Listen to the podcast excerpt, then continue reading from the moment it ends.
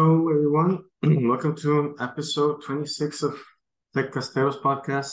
Uh, today we have a special guest from Canada, uh, from Centric Mining Systems, Antonia Tallarico, uh, VP of Operations at Centric Mining Systems. Hi, hi, Antonia. Hey, Alfonso, how's it going? Good. It's been a while since we've talked. Uh, we used to work on some projects together with some mines here in Mexico, and uh, nice to have you. Yeah, good to be here. It's definitely been a while. It was pre-COVID, I guess. Uh, hmm been to Mexico in a long time, so I need to get back there for sure sometime soon now that everyone's Yeah, traveling again. yeah. Get Yeah. some some sun, no?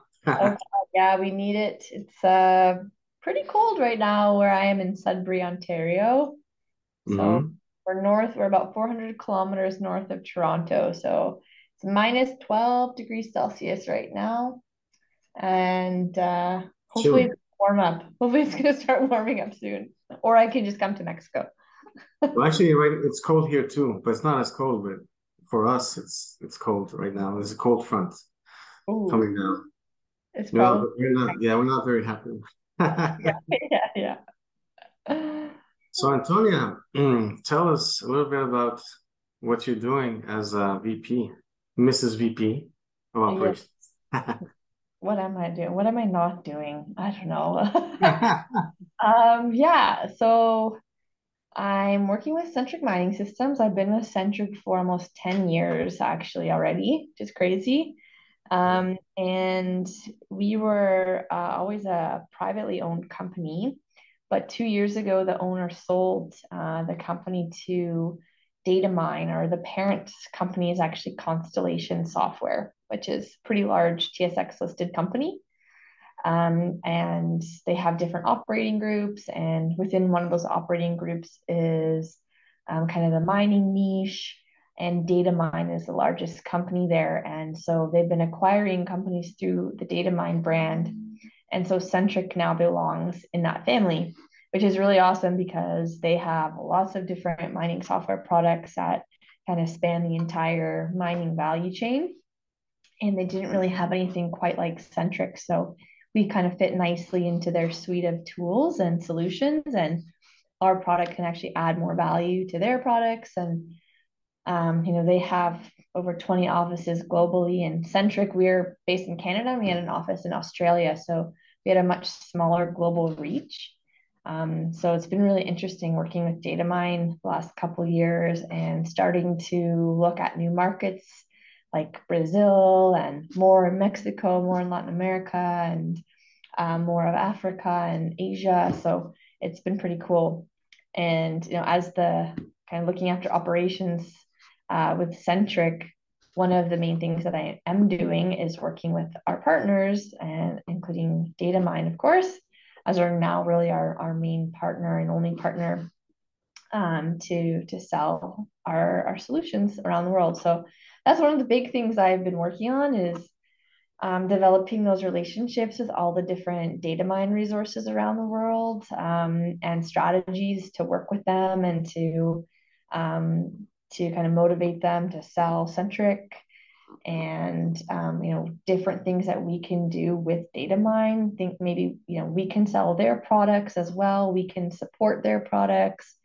Um, so lots of interesting different strategies we're working looking at to work with Datamine more and more. Um, and I also, um, you know, that's kind of part of the whole business development side of my job. And I also am working on kind of the client success or account management side of Centric too. So making sure our customers are happy um, with our with our products and our services all the time.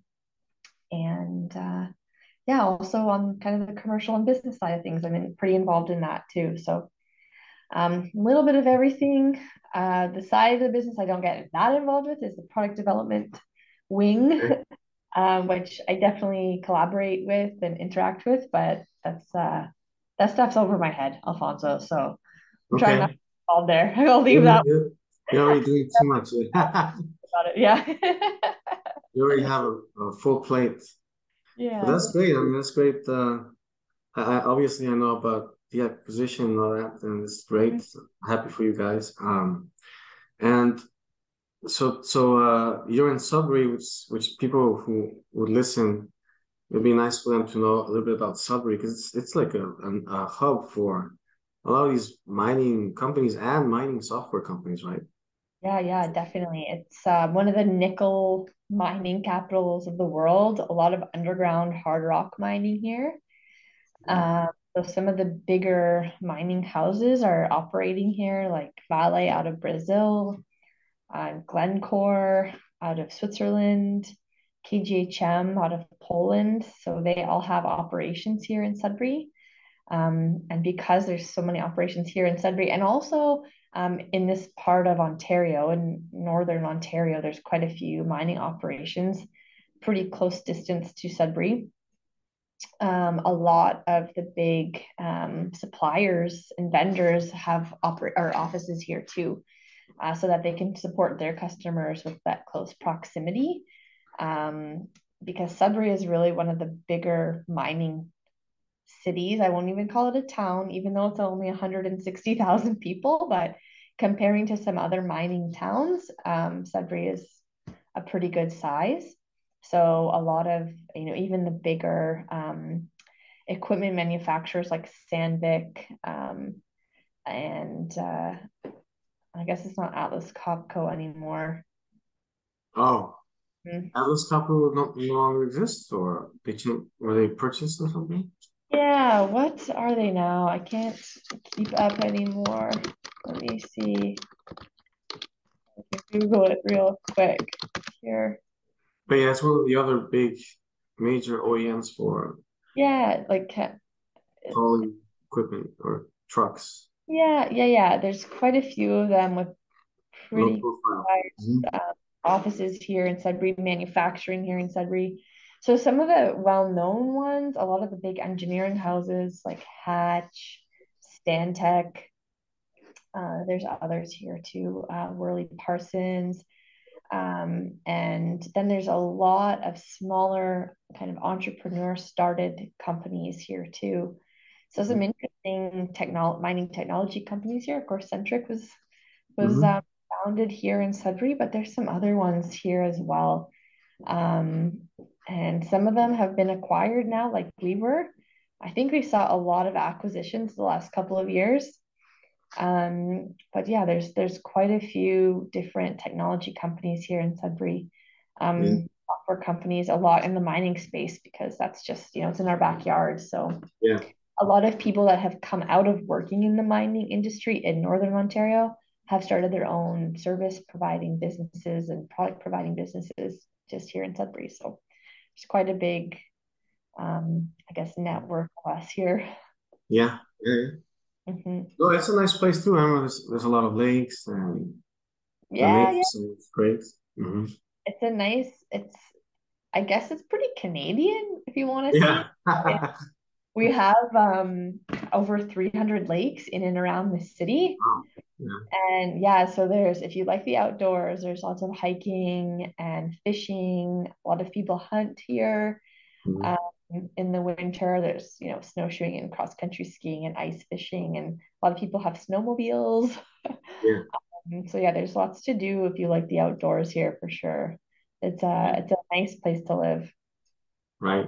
No, it is very nice. Uh, we were there. Wow, Mm. Three or four years ago. Years ago, I, yeah. I remember we got stuck at the airport because it was a snowstorm and, and we had to wait for like, I don't know, six hours. Yeah, yeah, yeah. To fly out. Common occurrence. Traveling to Sudbury by plane in the winter is always risky. yeah. Yeah, yeah. And uh, so tell us a little bit more about centric mining systems. You know, your main solution, uh, the main problems that you're solving for for mining companies. Mm-hmm. Well, I think if you want to talk about the main problems, it really comes down to one critical thing. Um, and it's really all about getting information into the hands of decision makers so that they can run their businesses effectively. I think in the mining industry, that's one of the biggest challenges we have. We um, don't do a great job of implementing sustainable processes um, and systems, solutions when it comes to data collection and management. Um, we have lots and lots of different systems, systems that are you know collecting data, um, a lot and lot of data, and we have a lot of spreadsheets, a lot of spreadsheets still. Uh, you'd be surprised by these billion dollar companies that are running their businesses in Excel. Like if you can imagine, you know, a big retailer managing their inventories in an Excel spreadsheet, you know, that's just that would never happen. But the mining industry is doing that. Um, and so you have this problem of all these disparate systems, all these disparate data sources, um, and no way to pull data together. And how can we understand what we're doing day to day? How can we understand what we need to do to improve if we can't even access the most basic information? Or maybe we can access it, but it's difficult and it's time consuming.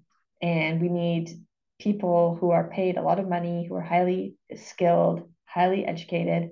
We need them to, you know, copy and paste all sorts of things together in Excel, pulling data from multiple systems just to build something as simple as a daily report.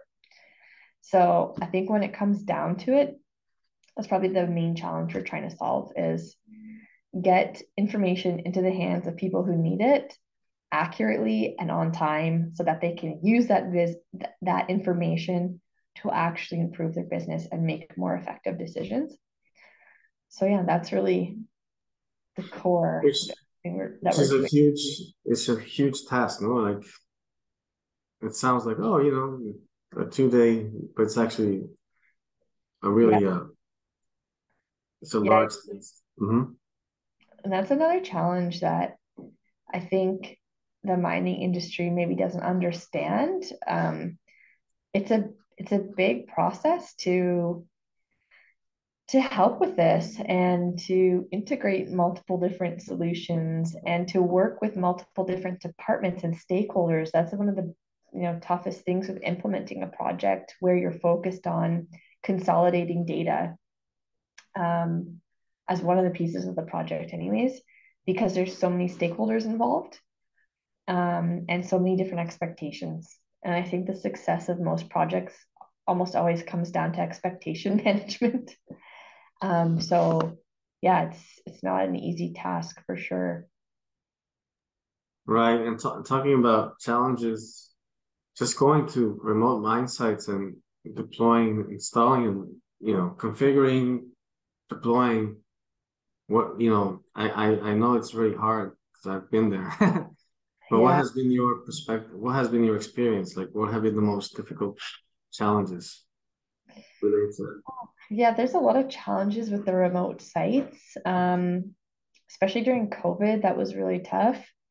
I think for projects like ours, they're most successful when we can be spending a lot of time in person.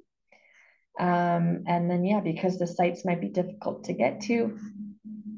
So it's not just difficult to get to because, you know, you might have to get on a charter flight that the that the mining company runs or there might be, you know, you might be located, the mine might be located in a part of the world that might not be the safest. So there's different logistical issues to deal with. Um, they have limited capacity in the camp at the mine site. So you might not even be able to go there because they might not be able to ever get a room for you to stay, or you might not be able to get a seat on that charter flight because you know they have to bring their employees in first. So, you know, even without the couple years of COVID where travel just wasn't possible, it already was sometimes difficult to get to the site. Um, but definitely being at site for our type of project is the best. Um, so yeah, lots of challenges in just getting to site. Um, but if you can overcome those and spend time on site, that's always the best. Um, but then yeah, we've had to adapt a little bit and do some a lot more remote um, work, our implementations can all be done remotely, but the parts that are best done in person are kind of the initial scope and design and planning of the project, setting those expectations, and then also training and kind of that that go live process where user adoption problems might come up because I think user adoption when you're implementing any any new project, especially a software project, especially a large scale software project that involves lots of people, um, you know, user adoption is this big looming threat, like something that you really want to make sure happens. And being there in person really helps with that. So yeah, site, getting to remote sites can be challenging for lots of reasons. Um, but we always, you know, want to do what we can to get there uh, during a project because we just our experience is just that the outcome will be so much better. Yeah. Yeah, it's like we were talking about before we started recording that being in the office versus working from home is the yeah. communication is um, is better, right? There's there's a better communication. Definitely, yeah. So yeah, we were just saying, you know, uh, working from home, everyone. If I was working from home and most people run the office, you just miss out on conversations. You can't just you know yell across the room at somebody. It's the same thing when you're on a mine site. Um, if you're trying to get a hold of someone, you know, from our office in Canada, and you're trying to reach someone in, you know, West Africa, you're dealing with time zone differences. You're trying to get them, you're just trying to coordinate with their schedule. But if you were there in person, you could just pop into their office just to ask a quick question. It's not this whole process of just trying to, you know, beg for a little bit of someone's time. It's so much easier done in person and and some things you can just get through so quickly in person instead of you know chatting back and forth over you know teams conversation or um, yeah, there's like the uh, body language too. Like, yeah. yeah, there's so many things that are lost when you're doing remote communication. For sure. Yeah. One challenge too we have with remote uh, communication is uh, a lot of the sites, they don't want to turn their video on because their connection isn't that great so we yeah like you were saying the body language we just lose it and you're just kind of talking into nothing and you don't know if people are listening.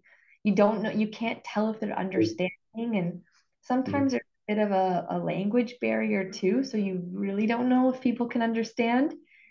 Um, or if they're paying attention right? If their camera's off how do you know that they're really there? There's no feedback. Mm-hmm. uh, it's tough and and another thing too, it's tough for our team and our employees who are having to do this because you know, there's almost there's no validation that they're they're communicating clearly and I feel like it's kind of wearing. It can be wearing on people to be you know, dealing with these video calls all the time, not having that interaction, not getting feedback from people. So yeah, that's something interesting too to think about for your own teams who are having to to communicate this way all the time and um, how it's affecting yeah. them and how they're enjoying their day to day jobs too.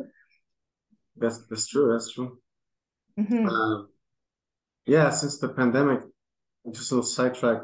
Uh, side note: There's a lot of mental health related uh, issues being people are trying, you know, figuring out how to be be well, you know, have mental uh, wellness.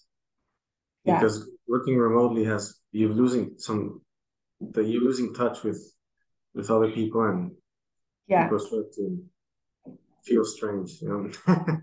sure, yeah, yeah, yeah. I think um, you know, even working from home and you you don't take breaks. People don't take breaks because you feel like you always have to be on in case someone calls you or or whatnot. You don't have that, you know, you don't have that commute to the office where you can listen to music or listen to a podcast, have some alone time. You're just getting up and going to your desk. And you don't have that extra little bit of time, you know. So I think that's important for people to um, yeah, during the COVID years, I think a lot of people struggled for sure. And also, on top of just being at home and being isolated from your coworkers and your peers, people had their kids at home and all these other stresses too of you know school not being open and having to deal with homeschooling and all sorts of crazy things. So, so yeah, it was a couple crazy years for a lot of people. Right, right. Mm-hmm. So, out of the other all, all the implementations that you've you've done, uh, which has been the most, it's like going to, I know you, you've been to Africa.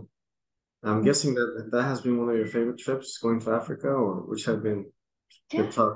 Yeah, yeah, yeah. Africa has been really great. Um, I've been haven't been everywhere, but I've gotten to see a couple of countries in West Africa. I've been to um, Ghana, Cote d'Ivoire, uh, Burkina Faso. Um, and am I missing anything? I feel like there's one other that I've been to. But um, yeah, it's really great to to see these places, um, to see mines in other climates as well. Um, but yeah, a lot of our customers are in West Africa now, so it's been great for me to go and visit some of them. Um, I've been to South Africa many times, but that's a totally different country than some of these countries that I just mentioned. Um, it's just eye opening also to see other parts of the world that are completely different than Canada and other places that I've traveled as well. Um, so yeah, it's it's a great experience for me. It's a great experience for our team here too. Um, to travel to some of these places and just see how how things operate differently in other countries and meet people. That's probably one of my favorite parts of my job, really, is meeting people from all over the world um, with different backgrounds and stories and experiences. You can learn so much from other people. So, um, yeah, that's been really. Yeah, really... like you kind of, you kind of like you you like to like you know going to places, right? For yeah. for what you're doing, you have to like enjoy. You really enjoy going meeting different people, uh, knowing new cultures. Yeah. Relating that back to your home and stuff. Yeah. You must like to, to do this kind of thing. Yeah, right. yeah. Yeah, definitely. Yeah, and like the cultures and the food and the music and everything. It's yeah. Yeah. Even I find it's funny going to Mexico, going anywhere in Latin America, it's like mm-hmm this whole other world. And in I find in Canada and the US we're in such a bubble. Yeah. Uh, so and we are. so it's so nice to travel and get out of here and see what's going on in the rest of the world. And yeah, yeah. I like traveling too a lot because yeah. the same the same reason I like talking to people and learning about their ways, you know, oh this is what this is how you do it here, you know, kind of thing. Yeah. Because it gives you a lot of perspective. It also helps you with you know, at the end of the day, it helps you with your sales, you know, your sales job. Yeah. You yeah. know, you know what people are really caring about in that specific yeah. part of the world. You know, some people care about things differently. You know, care about different things basically. Yeah, for sure. Yeah, business culture is very different. Mm-hmm. Um, so yeah, being able to travel and learn about that is really valuable too just yeah you have to you know act differently in different situations in different countries and there's different expectations of what you should be doing how you should be doing it um, so yeah that's been interesting over the years learning you know what's expected in each country uh, there's always something a little bit different everywhere you go so so yeah. and I, I i really i think that really helped you guys with your product you know like you have to tweak your product for the different minds so many times that it, it helps out making your product even more i don't know uh, comprehensive or mature making yeah. a better product yeah yeah so the product itself was really so centric started out and we incorporated in 2000 so it's been 23 years now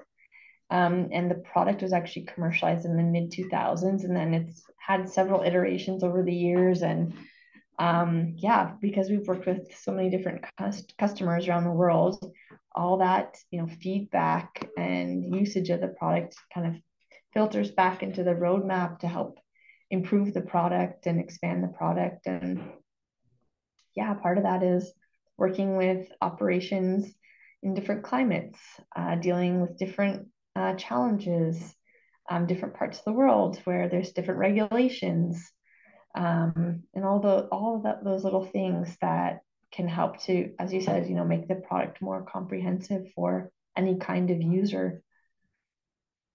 Yeah, yeah.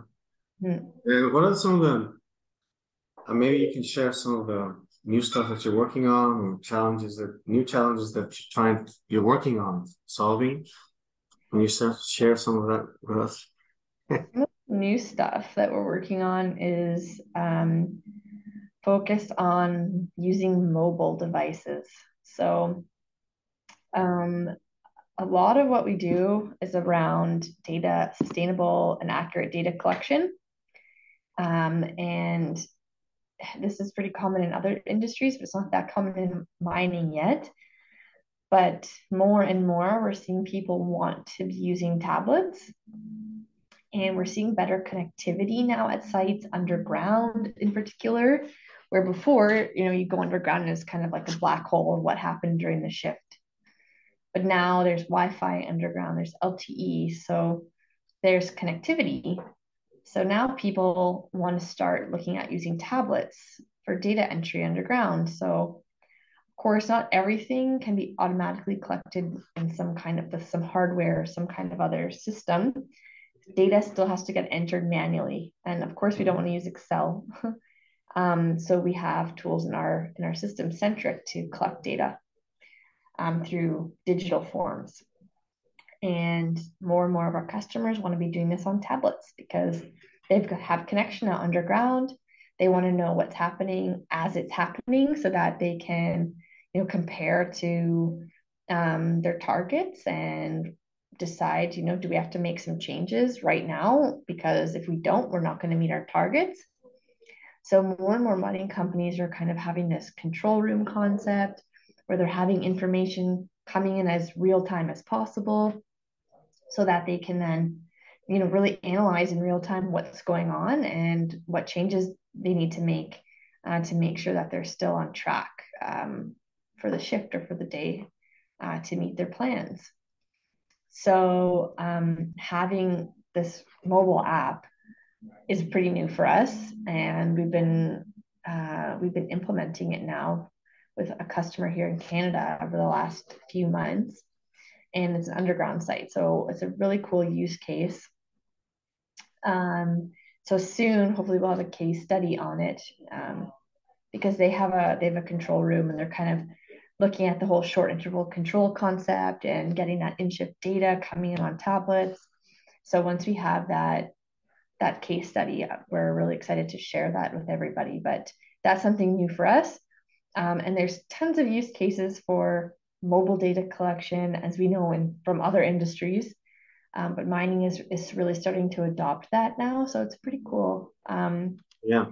Because it's not even just about um, in shift activities, drilling, blasting, mucking, all that kind of stuff.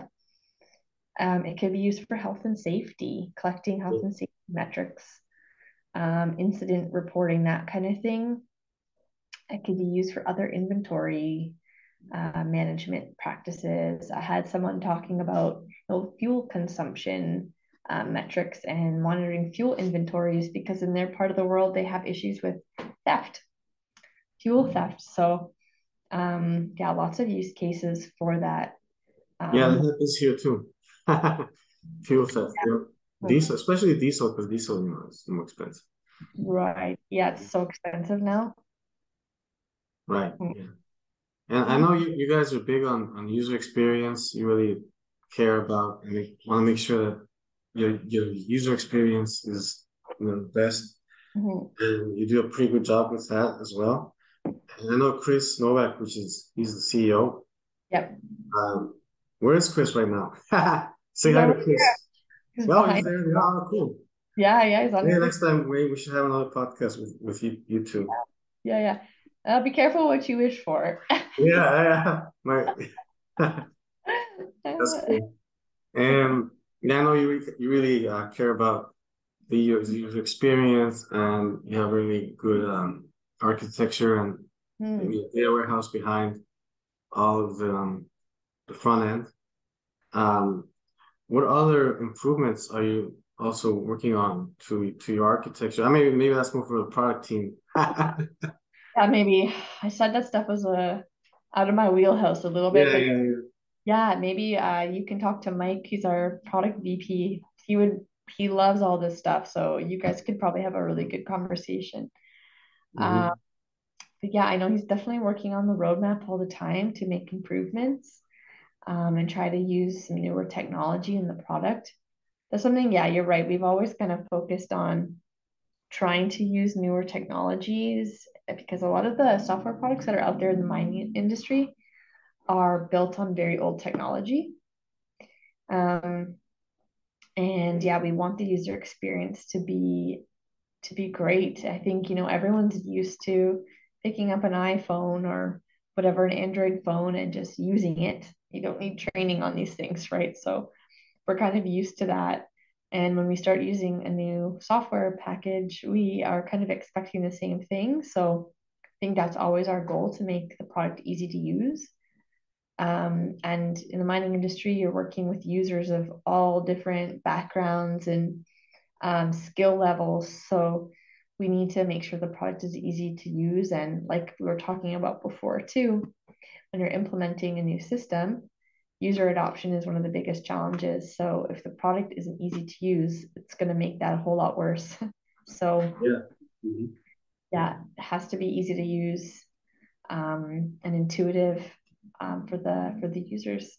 So we definitely focus on that a lot, um, and we focus a lot on uh, making the product very visual, hmm so that you know it's easy to understand what we're looking at. Um, we have often a lot of data inside of Centric because we're consolidating information from different sources, and um, we want to make that data easy to understand for the users. So we have a lot of visualization aspects of the product too to, to help out with that. Cool. Very cool. Mhm. Well, um, we're running out of time. Uh, I wanted to make a really brief and interesting conversation, which it, which it has been. Um, and uh, please, um, please say hi to Chris and Ryan. Ryan's still there, right? Ryan. Yeah, Ryan's here. I think Ryan was actually just standing at, at a window here and he was trying to say bye. I Oh, really? he was his kids from Yeah, we went to uh when we were when we were in Guanajuato, he uh he started playing of those big guitars. There was a mariachi band Oh yeah. outside of a, a Yeah. restaurant, and, and uh we told the guy, the mariachi guy, to lend him the the big guitar, and he was like playing something. Yeah, that's awesome. Oh yeah. Yeah, Ryan's still around for sure. And Chris. Cool. Maybe Chris will retire soon though. He, he wants to retire? We'll see. I, I think he wants to spend some more time in the Caribbean, maybe in Mexico. Nice. Yeah, that's cool. Yeah. Well, it was very nice talking to you, Antonia. Uh, thank you very much for your time. Yeah, Uh, hi to everyone over there. Maybe sometime I'll go up to Canada again. It's been a while since I've been there. Oh, yeah, yeah, you should come for PDAC in a couple weeks in Toronto. yeah, in March, right? Yeah, it's in Yeah, that's just around the corner. I'll try to make it. You'll have a booth there, or you're Yeah, having a booth? Oh, okay. yeah, we'll have a booth there for sure. So I yeah, like your it'll booth because you always have uh, good drinks at the booth. Yeah. apparently so the convention center in Toronto, they used to let you buy kegs of beer Huh? and they don't do it anymore. I don't know Oh, if it's because of hmm. COVID, they changed the rules or what's going on, but you can't get a keg anymore. So I'm not sure what it's going to be like this time at PDAC Why why why if something works, why do they change it? I don't know. Maybe If they're it's if it's not broken, don't fix it, right? I think they're trying to make more money selling like um, canned bottles or yeah. So I don't know if we're gonna drinks this time, but after after the convention, after, there, sure, yeah. Awesome. Cool. Well, Tony, it was nice talking to you. Uh, I'll share the podcast link when we're done and share with your friends. Please. Yeah, sure. Thanks, Alfonso. Thanks for thinking of me and keep in touch and hopefully Yeah. we'll see each other again soon. Yeah. Thank you. Have a great weekend. Oh, you too. Bye.